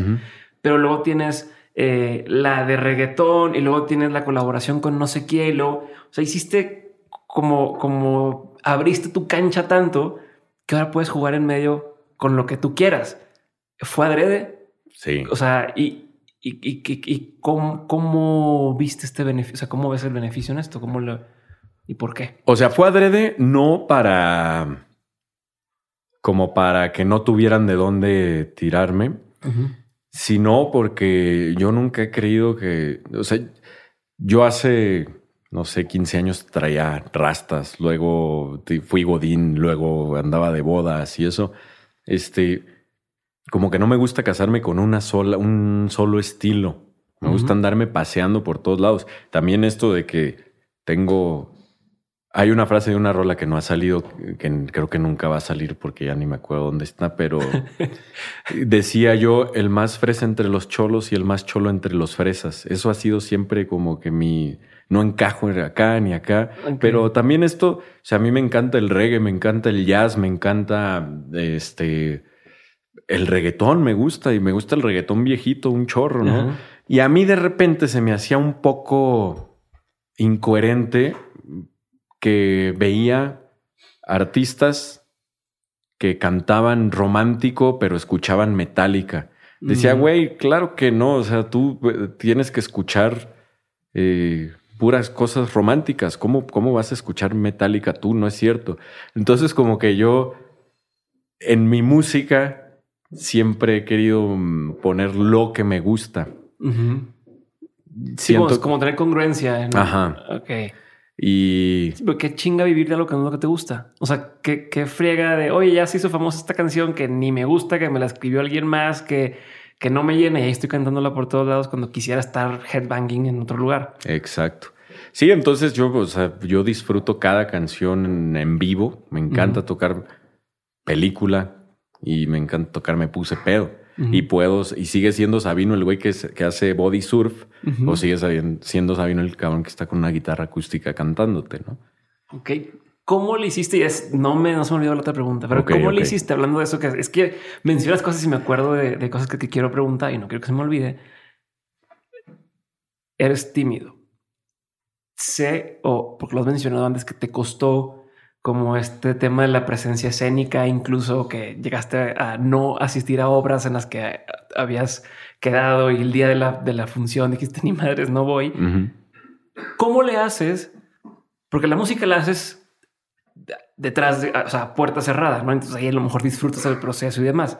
Cuando empiezas a tener que presentarte en vivo, ¿cómo le haces para disfrutarlo igual? O más. O sea, siento que ya hoy y el otro día veía, veía imágenes del concierto en vivo y está súper prendido, echando desmar y demás. ¿Cómo llegaste a, eso, a disfrutar tu canción en vivo? Fue difícil. De hecho, el otro día estaba platicando con mi hermano. El güey me dijo, güey, hay un Pablo de antes y un Pablo de ahora. Y el Pablo de antes ya dejó de existir en, en tales cosas y el Pablo de antes sigue existiendo en esto te conviene quitarlo de esto y mantenerlo en esto, ¿no? Estábamos hablando de ese Pablo de antes. Y, el, Pablo nuevo se sabe transformar en Sabino. Se va a transformar incluso hasta ahorita en esta entrevista, ¿no? O sea, yo... Sí, te puedes empezar a aventarme el cariño y demás. Sí. Hoy en la mañana estaba desayunando y llegó un morro Sabino, no mames, güey, qué Y llegan y te saludan esperando como si tú les estuvieras, que les fueras a contestar. ¿Qué onda, cariño? ¿Cómo estás? Te mando. Ajá. Espérame, güey, me acabo de despertar, güey. Una foto y, en la, y luego me etiquetan en las fotos y me veo y salgo así como el Pablo de antes, tímido y así. Entonces, o sea, aprendí a ser Sabino, pero en ciertas situaciones. Todavía no me sale ser Sabino en todos lados. Fue difícil Digo, el primer objetivo era en el escenario, ¿no? Que sí traigo esta onda del pánico escénico que ya eliminé. Ahora, ahora es todo lo contrario. ¿Pero te sigues poniendo nervioso antes de salir? No. Nada. No, no, no. Wow. No, y, y debería. Debería, porque por ejemplo, luego pasa hace poco el Longshot me invitó al Metropolitan y me metí un ranazazo. o sea, caí de rodilla por confiado. Porque yo llego a mi casa. Cuando estoy en el escenario, llego a mi casa y, y si no tengo show en dos semanas, ya me llega la eriza del show, necesito tocar. Entonces, pues. Pero ¿cómo fue el proceso ese de aprender a disfrutar? Lo disfrutas, ¿no? Lo disfruto. Pues fue yo, el Pablo de antes, había dejado de hacer muchísimas cosas. Es más, yo nunca había tenido chance de ir a Disney. Y mi mamá nos regaló un viaje a Disney a mí y a mis hermanos, pero yo teniendo 15, 16 años. Y cuando fui, no me animé a aventarme de las montañas rusas porque yo... Me, pasó eso, güey. La de Hulk, me culié. Yo, yo, o sea... Me siento mal, no, no me voy a subir. Y, ahí dije, cabrón, pues ¿por qué tanto miedo? Y es, y son todos estos traumas y cosas que traía desde atrás. Y luego regresé con una novia a Disney y le dije, me voy a entrar a, todo. Y, fue como un de todo lo que me perdí estos años. Me estaba perdiendo de esto. Qué, qué a gusto se siente eh, enfrentar tus miedos y darte cuenta que eran una chingaderita. Generalmente, si no es que siempre, pasa eso. Es más lo que tienes en la cabeza de, lo, que es. Y desde ahí fui practicando eso y cuando llegó, la primera oportunidad que llegó de presentarme en vivo, dije, güey, montaña rusa. Montaña rusa. O sea, sí ya habías pasado por este proceso antes de la primera vez del escenario. Sí. O sea, no tocó subirte al escenario siendo la versión de, Pablo de antes de... o sea, yo dije montaña rusa y me aventé, pero ahí en esa primera vez no sentí eh, lo de Disney. Dije, chale, güey, no, pues es que aquí no es nomás súbete y paséate.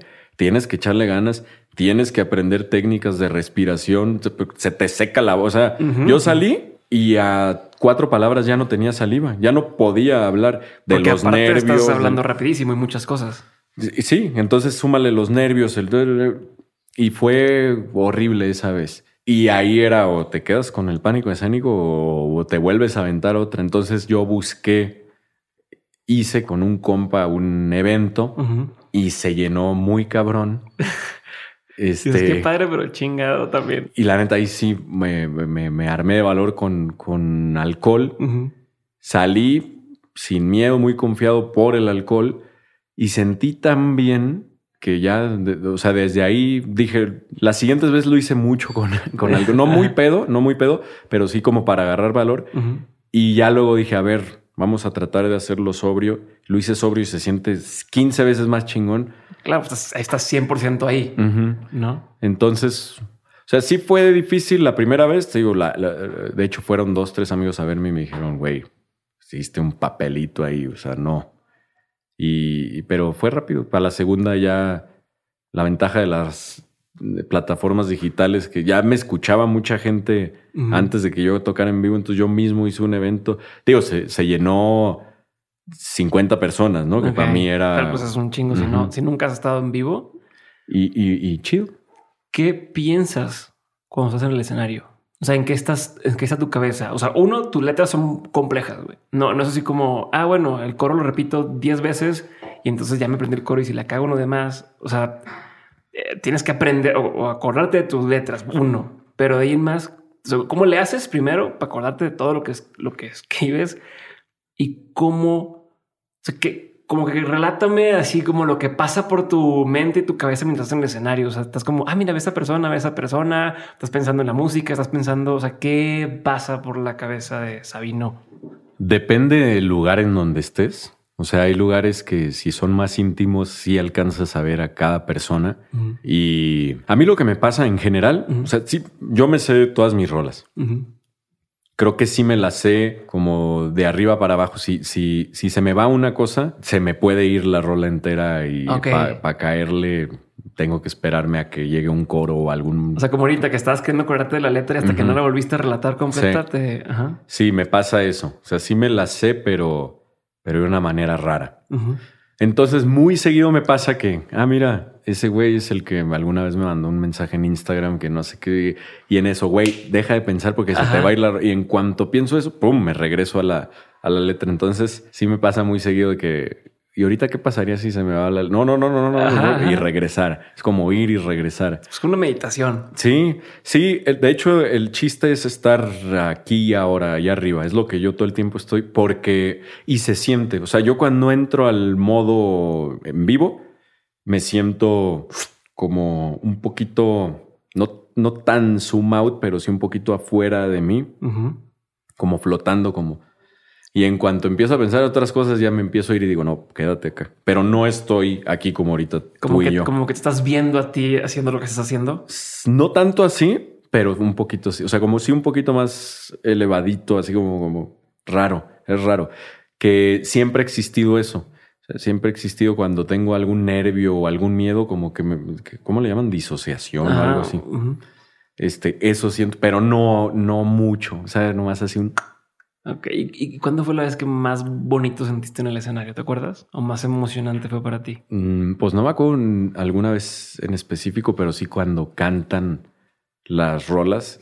¿Qué se siente? No, hombre, rarísimo. Como se me vienen muchos flashbacks de cuando estoy haciendo la, canción, cuando estoy componiendo. Hay alguien muy importante que tenemos que mencionar que es Dan Solo, que es como la otra mitad del Zap Hop. Yo con él, digo, hay más personajes importantísimos como Manuel Ferraz, también productor, y más compas, pero específicamente Dan Solo es alguien que llegó hace poco, tres, cuatro años, pero era la pieza que faltaba, como que el que entendió, ah, sí, güey, yo sé qué quieres decir y cómo lo quieres decir, vámonos. Y resulta que el güey también digo, es un musicazo, un productorzazo, aporta mucho al proceso creativo. Ok. O sea, todas mis letras yo las hago, hay muchas que el Dan me dice, quítale, güey. Él, me, me, enseñó a esta onda del desapego de, no, güey, quita esto, vámonos. Y también aporta de repente muchas cosas, pero en lo musical, entonces, casi todas las rolas que más cantan, que más así, son rolas que han salido en un estudio muy chiquito que tiene Dan y ahí estamos él y yo. Entonces cuando las cantan me voy para allá el día que la, que la estábamos haciendo y se siente loquísimo. Qué chingón. A ver, déjame me regreso a la pregunta que nunca abordamos del proceso. Ya, ya, que justo estás bien cabrón cómo ligan las cosas, ¿no? O sea, justo que estamos hablando de cuando haces las canciones, ¿cuál es el proceso? ¿Cuál es tu proceso creativo? ¿Cómo le haces? ¿Cómo decides qué matar? Que no, le dicen en inglés, kill your babies. Pues hay diferentes o hemos encontrado diferentes fórmulas para trabajar. Hay veces que, o sea, ha pasado que yo sueno, sueño una rola y me levanto, grabo nota de voz para que no se me olvide, llego, se la canto con Aldan y le sacamos la música. Hay otras Digo, no necesariamente sueños. De hecho, eso del sueño nomás me ha pasado una vez. Así de que ya. ¿Para qué le pego es, es, un bolero trap que hicimos que se llama Soledad, que tampoco ha salido. Pero así, o sea, esta técnica de las notas de voz, puedo ir caminando y se me ocurre cualquier cosa. Pero hay otras de repente que, que tienes chance de hacer algo, Simón, nos juntamos. Siempre el proceso con Dan es o de una de un tarareo mío o de agarrar una guitarra yo y estar ahí metiéndole cosas. Otros procesos cuando estoy yo solo es me pongo a escribir como si escribo, no necesariamente una canción. O sea, sin pensar en la música. sin pensar en la música. Y ya luego la música aparte y ve como que busco, ok, no sé, te estoy hablando de la mesa y este vaso, qué, qué, mood, y ya empiezo a construir la música con Dan eh, del mood. Pero es que yo lo mío, fíjate, yo lo mío no lo veo como un proyecto musical. Ok, a ver. Yo eh, creo que si hubiera, podría ser una caricatura esto. O sea, podría ser una nueva serie o podría ser una película, lo mío.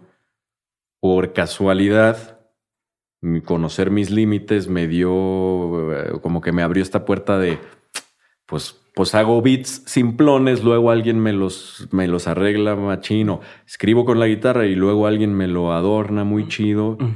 Pero igual yo pude haber, no sé, hecho con mi iPad videos o, poemas. Entonces, yo lo mío no lo veo como un proyecto musical por, por respeto a, los proyectos musicales que admiro. Porque, porque, sé que ellos pues, saben mucho de eso. Yo soy, yo, yo es un desahogo, como de platicaba, que, con, que desde chiquito, bueno, 13, 14. Este, entonces, mi proceso, por ser así, por no considerarme tan musical, me, se presta mucho al chacoteo y al. Pues, güey, a ver, hay que samplear esta. Ese ruido. Esta madre y, a ver qué sale. Y. Este. Pues te permite. O sea, eso mismo que tú estás diciendo te permite no creértela, entre comillas, de es que como soy músico, tiene que ser a huevo así. y, y, no hay más. Como es, no, pues no soy eso, entonces no hay, no hay reglas, ¿no? Sí, y, lo que, a lo que iba con esto es que yo regreso a cuando la, el mundo me decía, güey, la vida es esto, ve y estudia y no sé qué. Y yo en realidad lo único que disfrutaba era cuando ya era la tarde y me podía esconder de la tarea y me ponía a hacer mis cosas. El hacer este proyecto me, me, revive esa, esa, sensación de que todo está cool en este momento. Y es como mi, mi recreo. Ya. Entonces, el proceso es pues, saber qué sale, qué toca, cómo le hacemos. Pero está chingón porque también no es un déjame creo un hit. Es déjame me desahogo o déjame hago lo que me lo disfruto, me gusta y ahí va. Sí. Y solito la gente responde, ¿no? Yo cuando las pocas veces que hemos intentado hacer una rola para que pegue, nos hemos decepcionado. Sí puedes tener una rola que, que ah, mira, esta creo que al público le puede gustar y podemos programarla para estas fechas porque... Sí, pero ya que existe. Ajá. Pero el sentarnos a, güey, esta madre va a ser un putazo y... No, hombre, o sea, nadie la pela. A ver, y, y, en esa línea, si bien hablas de que escribes para desahogarte y haces tu música y demás, ahorita hablabas de, hoy acabo de empezar un proyecto con Toy y también estás en un proyecto con Camilo de, de, de ciertas piezas y me, mencionaste como tres o cuatro canciones en lo largo de la plática que esta nunca salió, esta nunca salió. ¿Cómo manejas ese, ese tema de, oye, pues hice esta canción, me gusta, pero no la puedo sacar? O me dicen, sí, pero sácala dentro de tanto porque la estrategia de la disquera es tal. ¿Cómo es eso? Eso es lo, yo creo que lo más complicado de esta etapa de Sabino, porque Sabino viene de, hago una rola, hago la portada, hago el video y vámonos. Y a la hora que yo quiera, cuando yo quiera. Creo que eso es lo más difícil porque aparte eso fue lo que puso a Sabino ahí. Pero creo que, que es más, ni la disquera me dejará mentir, que sigo siendo igual que en clases. O sea, les doy un chorro de lata con eso. Ok. ¿De qué no te adelantes? Ajá. O, oye, quiero sacar esto. No, es que mira, tenemos que tratarlos así. Ayer tuve una junta con eso, pero ahorita ya nos estamos, está, o sea, claro, yo no puedo llegar a decirle a, estas personas que ellos saben cómo funciona esto. Yo no puedo llegar a decirles, güey, tú estás mal, tenemos que hacerle así. Claro que tienen su, su porqué y sus puntos, pero sí es como un, oye, y si intentamos eh, que también esta idea que traiga como que ceder y buscar, y hemos encontrado, creo que más, o sea, yo he aprendido más de ellos, pero creo que sí hemos encontrado por ahí unas nuevas formas que, que no se conocían. Chingón. A ver, antes de pasar ahora sí a la parte de las preguntas concretas, tengo una última duda. Eh, lo mencionaste al principio, lo he escuchado en un par de entrevistas más, eh, donde hablas, hoy te decías, creía que estaba enamorado. Y luego eh, hace poco te preguntaron sobre el amor y dices, no, pues he tenido relaciones de soy un pendejo y, y he forzado, ¿no? O me autosaboteo en eso. Entonces vamos a irnos por completo de la música, vamos a hablar del amor tantito y quiero entender qué has aprendido estos años sobre justo el tema del, del amor. Y también tomando en cuenta él, antes te buscaba alguien por, o conectaba contigo a alguien por, antes de que fueras famoso, si se puede llamar así. Oye, me caíste bien, somos chidos, tal. Ahora también entra un tema de como el chavo que te reconoció ahorita fuera antes de entrar a grabar y no mames, eres Sabino, qué chingón. O sea, ¿cómo te proteges a cierto punto en el tema del amor, pero también en el tema de las relaciones de oye, que no se me pasen de lanza? O, sea, ¿cómo mantienes esa raya sin ser eh, mamón de porque también hay gente que si se acerca con una intención genuina y si tú te pones recibiendo a todos como, seguro que hay algo de mí, pues que, que ególatra puedes llegar a ser, ¿no? Entonces, ¿cómo manejas todo eso? Si quieres, empezamos por la fácil y luego te vas por explicarnos cómo ves el amor ahora y demás. Ok. Entonces, primero con el cómo maneja el manejo. Perfecto. Yo creo que luego, luego se da cuenta, o sea, una cosa es que te faneen y que si puede llegar a ser enfadoso, te lo tienes que aguantar y es parte de, la chamba. O sea, yo sé que a lo que me expongo y lo que me toca y lo que así va a ser. Y qué tristeza el día que ya no me reconozcan o que ya no me pidan una foto, porque va a pasar y más como avanza este mundo. Aprovechar ahorita y agradecer a estas personas que me reconocen. Y qué chido este güey que, me dijo, eh, yo no soy tu fan, pero mi novia es muy fan tuya. Déjame tomar una foto contigo para mandársela. Y, empieza y dice, oye, Sabino, una foto, este, fui a tu concierto, déjame se la mando a mi novia. Yo no soy fan, como que no conozco la... Bueno, sí me empezó a gustar, así le corrigió al vato y déjame le mando una foto. Sí, está chido. Sí llega a ser pesado, o sea, de repente que te agarren, no sé, de malas o algo así, pero no puedes, o al menos yo no, no, no puedo no estar para ellos y la foto y esto. Este, relaciones ya más eh, o de trabajo o amistades. Creo que sería un error pensar que, a menos de que sea muy evidente, que quieran abusar de mí. Creo que si alguien quisiera beneficiar su proyecto eh, a, través del mío, debería de ser algo bueno y yo, y yo siempre estoy con toda la disposición. Si hoy me toca a mí este, poderte ayudar, Claro que sí, y en un futuro tampoco tú te olvides de mí porque si te, si te echo la mano es porque qué chingón. Hay muchos amigos, muchas relaciones que, que, son muy talentosos y igual y ahorita no les toca estar donde tienen que estar. Y a mí me gusta mucho ayudar a que hasta donde pueda, ¿no? Pero sí tengo conocidos y compas que de repente les pides un paro o algo así y, y te dicen, güey, o sea, nomás quieres porque sí, claro. Claro que quiero que, subas una historia de mi evento para cortar más boletos, para que la gente se entere más de esto. Claro que sí. Y, si yo te puedo ayudar en eso, cuenta conmigo para eso, ¿no? Entonces, creo que es más el ególatra decir, este güey nomás quiere abusar de mí. Nomás, qué chido que puedan abusar de ti, qué chido que puedas ayudar, ¿no? Y vuelvo a lo mismo, porque mañana igual y ya no. Ya. Este... ¿Y del otro tema? Y del otro tema ¿Me te imaginas que iba a platicar, preguntarte eso? No, fíjate que sí lo he pensado. O sea, yo creo que es, Puedes darte cuenta cuando una morra te busca por, por faneo o por ella querer ser la, la morra que está al lado de Sabino. Y pues antes de concretar alguna relación, pues primero tienes que conocer a la persona y te das cuenta de esa etapa. Pero yo creo que también en una relación de pareja tiene que haber una admiración por lo que mi morra hace y de mi morra por lo que yo hago, ¿no? No que voy a andar con, eh, o sea, es que me siento mal de decir de que con un afán, porque pues quién sabe, ¿no? Pero, a ver, no sé si, si me desvía un poquito, pero yo siempre he tenido la bronca de que engordo y en flaco y engordo y en flaco y luego estoy a medias. Y, y yo sé que si estoy delgado o en forma, voy a tener, eh, como, eh, puedo tener como pareja alguien, vamos a primero a decirlo así, alguien más guapa, este y tal. Pero ¿qué, qué, qué es eso? Es, es que yo estoy reflejando más salud, es que yo estoy mejor en mi cabeza, es que yo estoy más tranquilo, es que yo me siento más en paz conmigo. Y si esa persona la quieres llamar que está más guapa, es porque ella también está igual y estamos vibrando igual y todo esto, ¿no? Okay.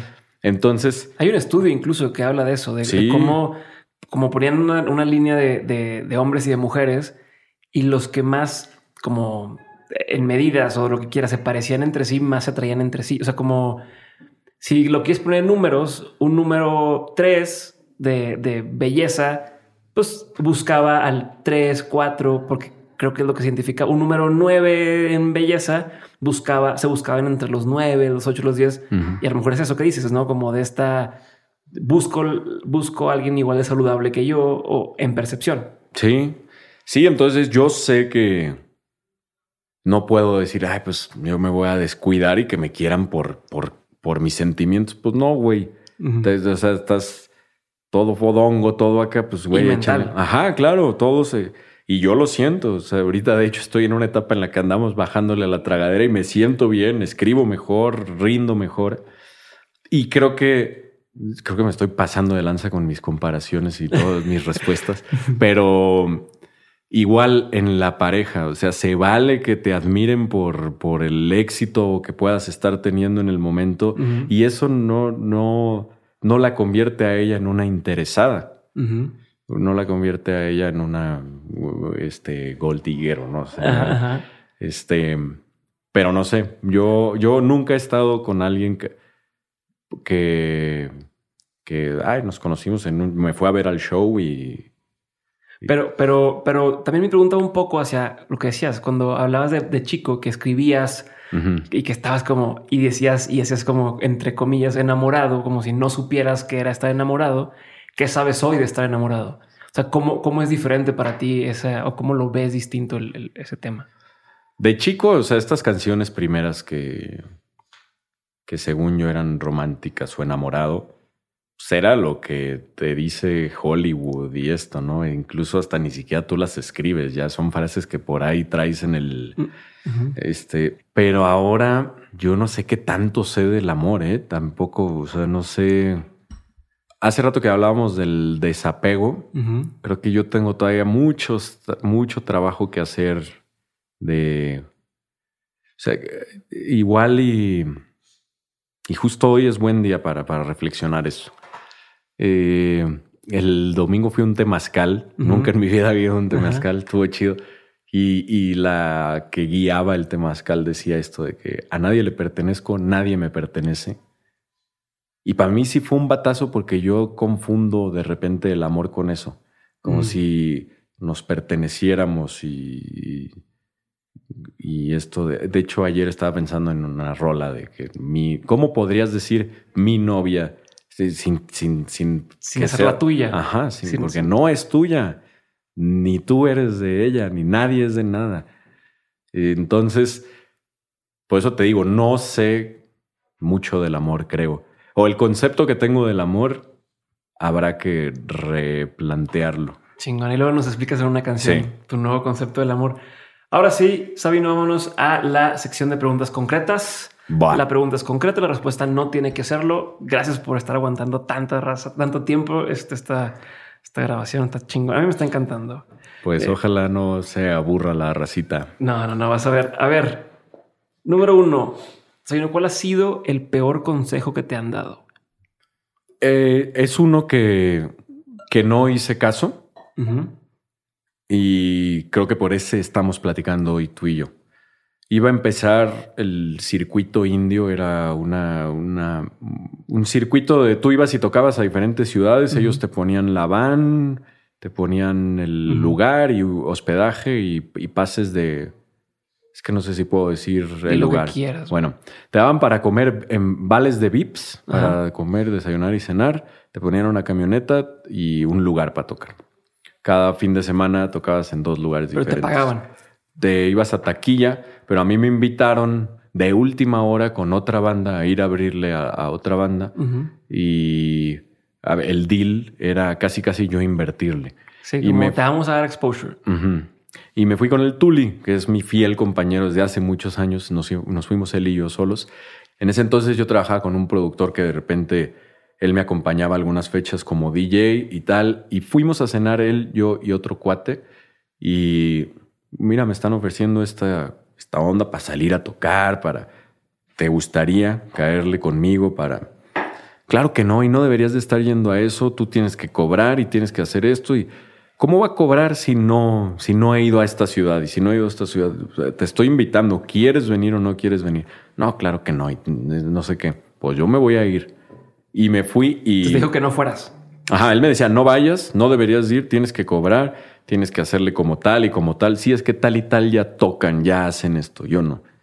Y, y me fui y ahí pues me di cuenta que incluso, repito, nada de lo que digo es en plan acá. Eh, la gente iba mucho a vernos, a nosotros, a abrir. Y, y, no tanto al siguiente acto. Sí, sí, también al siguiente acto, pero iban mucho más de lo que todos nos imaginábamos a verme a mí. Ok, entonces, ¿qué, qué, aprendiste ese momento? Entonces, más bien confirmé, o sea, confirmé esta teoría de dale, güey, todo, todo, todo lo que puedas hacer, no digas que no y dale, dale. Chingón. ¿Cuál ha sido el mejor consejo que te han dado? Puede ser que uno que no he aplicado todavía y ahorita lo pensé, hace rato que me disculpé con, con los que nos escuchan de que espero que no te haya aburrido. Ese consejo me lo dieron hace dos semanas un compa me dijo, porque estaba yo tocando en Monterrey y entre rola y rola hay un momento en el que yo explico, pues mis canciones hablan mucho y de repente cuando no hay espacio, en, en los espacios de rola y rola, no sé qué decir porque ya te estoy hablando mucho acá y no sé qué. El güey me dijo, güey, tú estando allá arriba, Eres Dios, cabrón. No les expliques por qué no puedes decir o qué. Seguridad, cabrón. No dudes, no dudes nunca de ti. Ya los tienes ahí, ya te están escuchando. Entonces, esa disculpa que pedí hace rato, eliminar el mensaje para todos. Olvídenla. Chingón. ¿Qué ha sido, qué es, qué es en la línea de los consejos? ¿Qué ha sido un consejo que tú dabas? O sea, que tú a lo mejor hace un par de años, hace más, le dabas a la gente o a quien te preguntara algo que dices, oigan, esto y que hoy dices mm, mm, no era tan buen consejo o no era tan buena idea o ya cambié mi forma de pensar. Ay, güey. Si quieres que te ayude, incluso podría ser algo que te decían a ti como consejo y que tú dijeras, puta, qué buen consejo. Y ya hoy dices, ah, ah". puede ser este, como este rollo de irte por lo seguro o por lo establecido. O sea, o tomar como primera opción, o irte por la primera opción o por el normalmente seguiría, ¿no? Pero no, es que eso yo nunca lo he aconsejado, pero sí lo, lo, traté de practicar mucho tiempo y no me, no me funcionó. ¿Qué opinión tienes que poca gente comparte contigo? Estas me las habías dicho antes, pero están muy chidas y me gustaría contestar algo. No, es que todas las que se me vienen me, me metería en mil problemas. Bueno, dentro de, eh, o sea, entre colegas, muchos, de repente por mi humor o por mi manera de expresarme, me dicen, güey, eh, hazle un himno al Godínez de que, pero para que deje su, eh, que mande a la fregada al patrón y se revele y, y yo con todos ellos les digo, güey, eso es, o sea, hay gente que no puede hacer lo que yo hice o hacer lo que tú estás haciendo. Hay gente que para lograr sus metas tiene que ir y, dedicarse a eso y quién sabe si algún día lo va a poder lograr y más bien tiene que no conformarse, pero entender qué es lo que le toca y ver la manera de, llevar su vida, ¿no? Entonces, es que no es que no compartan mucho conmigo, pero de repente como que se confunden las, los colegas que tienen, yo creo que sí somos privilegiados de poder estar donde estamos y haciendo lo que nos gusta, pero no todo mundo, incluso hasta hay mucha gente que igual y tiene este talento, pero no va a tener la oportunidad. Y dentro de mi círculo de colegas, igual y no entienden eso ellos. ¿Qué es algo que la gente no sabe de ti y que si supiera le sorprendería? Es que está muy chapa esto que platicábamos hace rato de que creen que yo voy a ser como ellos me ven y no soy así. O más bien eso, pues eso es algo que los sorprende. en aeropuertos, en lugares que llegan y me saludan con la euforia con la que creen que vivo y qué decepción sota se llevan. o, otra que viva yo también esto. Esto más para los fans, como que creen que yo soy muy fiestero y en realidad no, no hago nada. Ok, o sea, ¿cuál es tu fin de semana perfecto? Igual y jugar PlayStation o leer. Ok. A ver, ya que estamos en tema de leer, cuáles han sido, y si quieres puede ser un libro, película, documental, lo que quieras, dame tres que hayan marcado un antes y un después en tu vida, que te hayan volado la cabeza. Mi papá me regaló algún cumpleaños de morro un libro, este venía Lobo Estepario, Demian y Siddhartha, creo, de Germán Gess. Eso fue en un verano. Y los leía y los leía y me acuerdo que yo tengo muy mala memoria. Yo veo una, una película hoy y mañana ya no sé de qué se trata. Y con los libros, ni te digo, no lo he terminado y ya no me acuerdo de dónde venía. Ok. Pero ese, me, eso, o sea, ese, ese libro con tres libros me, me encantó. Y creo que los Simpsons son muy importantes. O sea, si también. Sí, sí, lo que quieras, película, documental, serie, caricatura, cómic. Eh, también película. Es que hay una película que es así.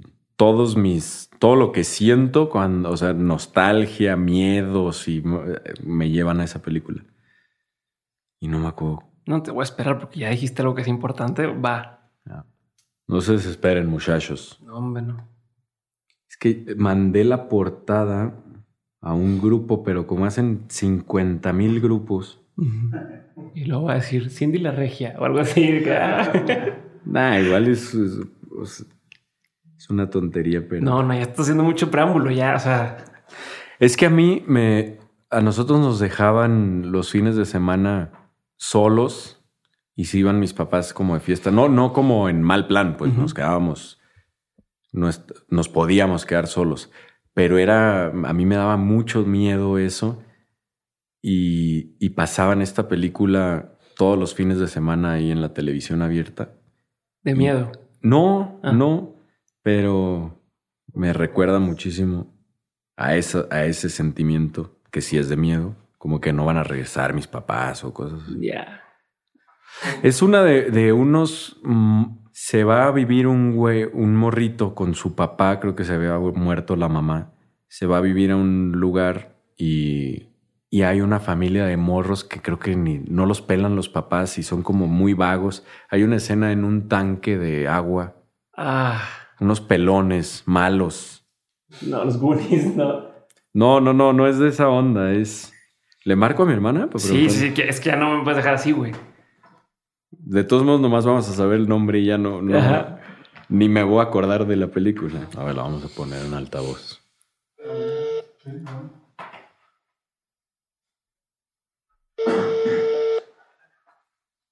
¿Qué onda, bro? ¿Cómo andas, Vivi? Bien, ¿y tú? Bien. Oye. ¿Te acuerdas esta película que hace poco mandé la portada de la película que era la que veíamos de morros? ¿La guerra? ¿La guerra se llama? En español, pero en inglés no sé. A ver, déjala buscar. De hecho, hace poquito me acordé porque le estábamos pelando a Yulen y se parecía al morrito, ¿te acuerdas? Que le cortan el pelo. Sí. Y me acordé de la película. Ah, pues. Pero en español es La Guerra. La Guerra, ok. No sé si sea de War en inglés. Esa, ahí está. Ahí está. ¿Sí? Sí. Ok. Vas a salir en, un podcast. ¿Yo? ahorita. Sale Kevin Costner, el Aya Wood. Qué cool. Bueno. ¿Mi voz o qué? Sí. ah. Saludos, Te saludan. Saludos. ¿Quién es? Aquí andamos grabando Dementes Podcast. Ah, muy bien. Saludos. Bye. Bye. The War. Sale Kevin Costner y Elijah Wood. Bueno, esa película, no, no por la película, sino por, porque, por lo que pasaba en esa época que veíamos esa película. Chingón. ¿Saben? ¿Tienes rutinas diarias? Sí, cada vez es más difícil, pero sí. A ver. Estoy pensando ahorita cuál es la rutina que sí respeto sí o sí. Pues agenda. Yo llevo agenda y en las mañanas trato de con el café. Yo me propongo al menos tachar cinco pendientes de mi agenda y en la mañana reviso cuáles van a ser. Y cuando puedo, a mí me gusta levantarme temprano. ¿Qué es temprano? Temprano ahorita es 8 de la mañana. Ok. No, más temprano no me gusta nada, nada, nada, porque generalmente los fines de semana los llamados son a las 5 de la mañana. Mm. Entonces, no. ¿Y qué otra? Ahorita no, pero normalmente en la noche escribo o leo. Es una u otra. Y en la noche. Ok. ¿No te quedas como pensando en eso cuando escribes? Sí, porque luego en la mañana cuando yo me baño es cuando, cuando salen más ideas. Y ya eso que escribí ya lo traigo todo el día y en la noche lo vuelvo a bajar. Chingón. ¿Qué te da mucha curiosidad hoy en día? Últimamente me da mucha curiosidad saber si en algún momento yo quisiera ser papá. Ok. O sea, como eso es muy, no sé si, si se valga esa respuesta, pero porque me acuerdo que desde, yo chiquito mi abuelita me decía que el mundo está muy loco y tal, pero yo ahorita realmente siento que está, o sea, ¿qué pasaría si yo traigo un morro? Me daría mucho pendiente. Entonces eso me da como curiosidad. ¿Cómo recargas pilas cuando estás abrumado? ¿Qué haces? Acabo de descubrir la meditación y es maravillosa es mucho más sencillo de lo que yo pensaba. Y antes no sé cómo le hacía, más bien antes no recargaba. Antes era según yo durmiendo, pero luego me pasaba que dormía y, amanecía más cansado. Ya. Sí, porque tienes el cerebro prendido, güey. Sí. Sí, meditación. ¿Qué es algo que la gente tiende a decir? Que dices, eso es bullshit. Pero que la gente lo, tiende a decir. Es como estas frases que la gente dice y dice, no mames. Uy, un chingo de cosas. a ver. Y fíjate, tú que dices que, que tengo rolas, o sea, que tengo muchas rolas y esto, son más las que me callo para no caer en un... Sí, para no meterme en una postura que luego me puedan... Entonces, aquí hay que cuidar también. el desayuno es el, el, alimento más importante del día. Eso yo digo que es bullshit. Va, ¿qué planes siguen antes de pasar a la última pregunta? ¿Qué sigue? ¿Qué proyectos traes? que puedas compartir. Sí, pues mi podcast es un piloto de lo que quiero hacer. Ya te platiqué ahí por, por atrás de cámara y de micro, más o menos por dónde va. Tengo una serie. ¿Cómo se llama? Para que la gente que está escuchando ahorita se brinque en chinga. Ok, el podcast se llama Todo se me resbala. Está también en YouTube, ¿no? En YouTube también. Y tengo una serie, grabé como la primera la primer temporada pero no la he soltado, pero eh, ¿Es de ti? Sí. Se llama Ahora que hiciste Genaro. Genaro es mi perro y es un personaje muy conocido en el proyecto. Entonces es Genaro me mete en un problema y lo tengo que resolver. Son capítulos cortitos. ¿De cosas reales o, está como actuado? Nah, está. Es, de rebane. Sí, sí, sí. ¿Tú lo grabaste todo? Lo grabé con Jos Macías, un compa que, que hace. Él hizo videoclips míos, hizo el de Halo, el de Tú, el de uno que acabo de sacar con Charles Sanz hasta que la muerte nos separe y más. Con él hice la serie. Está chida. ¿Y por qué no la has sacado?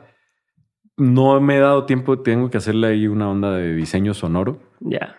Y, y, qué más? Pues saqué el disco Jin, voy a sacar el Yang y y más cosas. Hay secretillos que se dan pendiente. Va, perfecto. Ahora sí, vamos con la, con la, con la última pregunta. No, entonces dos preguntas más, nada más. O sea, la última, pero una previa que es para la gente que está en, en el camino buscando eh, este, este tema, eh, pues tener éxito en el mundo, en la industria creativa, ¿cuál sería el consejo para ellos? Uno, dos, tres consejos que puedas darles, ya que tú pasaste por varios procesos. Ahorita que dices eso de uno, dos y tres, el otro día le estaba diciendo a Laliro, que es un músico increíble que toca conmigo la guitarra, las tres claves que a mí me han funcionado, que era, uno, no te esperes a, si ya traes una idea, no te esperes a conseguir todo lo que, lo que necesitas. Er, tomando como ejemplo, todo se me resbala. Yo traía la idea de todos los lunes a partir del, dos, del 2020, a partir del primer lunes, sacar un episodio, ¿no? Pero necesito micros, un espacio, hacer, armarme de equipo de video. Entonces, de aquí a que pasara eso, quién sabe si era mejor para el 2021 o que pedir permiso. Que, y pues me lo grabé con mi celular y como pude, ¿no? Y ahorita pues ha ido evolucionando un poco, ya tiene más su arte y todo esto, pero no te esperes a, o sea, es, es, es ya, Dos, ya que lo tienes, no le aflojes. No le aflojes. Y, tres, no, no lo hagas por ver los resultados. Porque si lo haces por querer ver los resultados, no, no vas a verlos. Tarda un chingo en llegar. Pero muchísimo, muchísimo tarda en llegar el resultado. Y, y si estás esperando verlo, mejor diviértete, hazlo, dale esta constancia que es necesario. Empieza, métele esta constancia necesaria y en el camino pásatela chido. Y ya después, porque aparte no es como que, ay, mira, ya me llegó un paquete de resultados. Esas madres van creciendo poco a poco. Ahí están desde el día uno. El resultado es que ya hiciste un segundo capítulo, ¿no? Esos son los resultados y a veces los queremos. Los resultados son como Dios, nenes. Chingón. Ahora sí, la última pregunta. Sabino, muchas gracias. Muchas gracias por estar conmigo hoy, por darte el tiempo. De verdad, eh, yo estoy emocionadísimo con, con, con lo que salió. Esta pregunta se la hacemos a todos los invitados y es de todo lo que has vivido, de desde pues, tus padres, eh, las corridas de la, de prepa, maestros y demás, tu trabajo, tus proyectos, eh, lo que haces hoy. Eh, has aprendido un montón de cosas. Ha habido muchas pequeñas lecciones a lo largo del camino. Si tuvieras que quedarte con tres aprendizajes que has tenido, que quieras tener siempre presentes, o sea, que quieras decir, ¿sabes qué? Siempre tengo que tener esto presente, ¿cuáles serían? Mm, no está mal ser diferente, pero necesitas... Es, es, es, un compromiso y una responsabilidad mucho mayor que, en, que, en, lugar de ser normal. Y tienes que saberlo. O sea, eso. Si vas a decidir ser diferente, tienes, es más chamba. Ese es uno. Eh, otro, aquí ahora todo, todo lo que, lo que significa estar en el aquí y en el ahora. Y que el trabajo en equipo no es como te lo pintan en un inicio o en muchos lugares. El trabajo en equipo existe, el trabajo en equipo de hecho es lo que te va a llevar a mejores resultados, pero hay un secreto que tú puedes escoger a tu equipo. No, te, no te lo otra cosa es saber relacionarte con lo que te toca y no puedes eliminar gente del camino, pero tú puedes elegir tu equipo.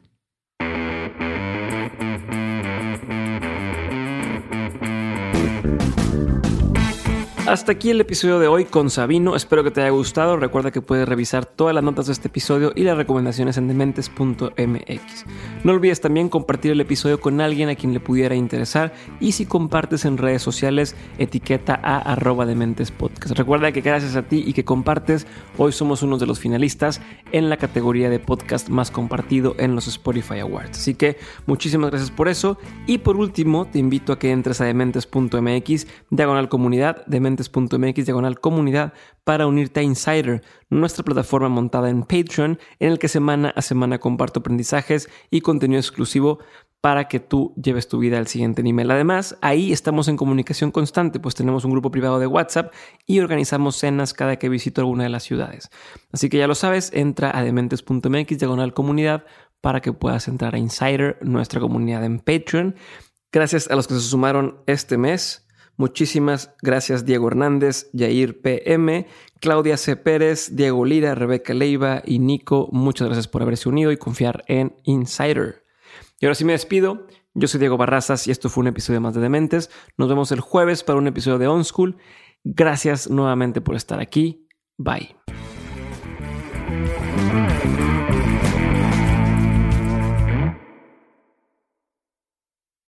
Lucky Land Casino asking people what's the weirdest place you've gotten lucky? Lucky? In line at the deli, I guess? Aha, in my dentist's office. More than once, actually. Do I have to say? Yes, you do. In the car before my kids' PTA meeting. Really? Yes. Excuse me, what's the weirdest place you've gotten lucky? I never win and tell. Well, there you have it. You can get lucky anywhere playing at LuckyLandSlots.com. Play for free right now. Are you feeling lucky? No purchase necessary. Void where prohibited by law. 18 plus. Terms and conditions apply. See website for details.